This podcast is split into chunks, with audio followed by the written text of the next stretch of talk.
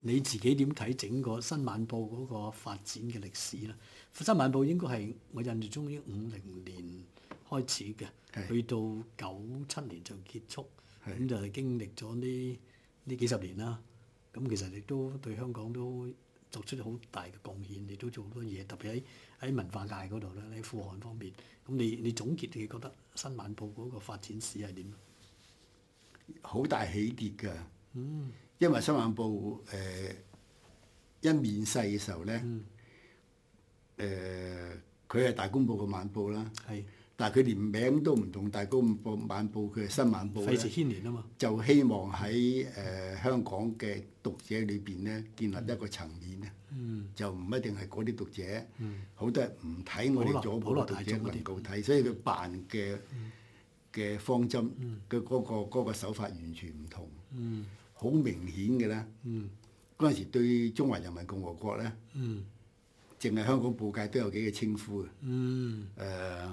右派報紙就最右嗰啲仲係叫共匪嘅嘛。係係係。咁就大公文會呢就好正規嘅，嗯中華人民共和國啊嘛。但新聞部就好特殊嘅，嗯佢叫新中國嗯嚇。咁啊，一講真中國咧，新中國新中國，讀者受得落嗯，喎，因為呢個名詞冇階級性，而且代表一種希望。事實係新中國啊。係新新中國咁啊，新聞即係係好多咁嘅做做法咧但。新聞部仲開咗先河武武俠武術呢個誒呢個後啲係係係啊，後啲，但係嗰時佢好多做法咧，因為梁羽生開始先㗎，我印象中係係嘛？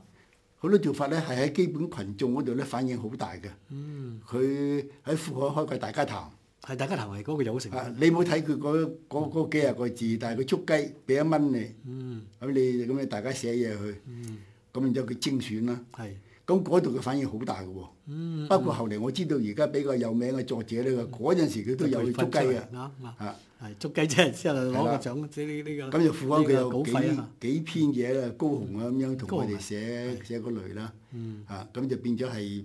誒三及底係啦文文接字近接近接近一樣。接近香港讀者嘅口味，嗯咁啊一路發展咧，個銷路曾經好高，啊咁就到武俠小説嗯就係誒吳陳比武之後咧，係啊就誒有吳羅公夫義就提同埋啊議佢哋寫啦吳，公義嚇係啦，啊陳克夫、吳就公義係嗰個比武喺澳門打場啊嘛係，但係冇冇結果， 你兩個打和根本就新晚出號外係。係啱啊個標題我仲記得，因為嗰時唔知大公定新聞出出出外，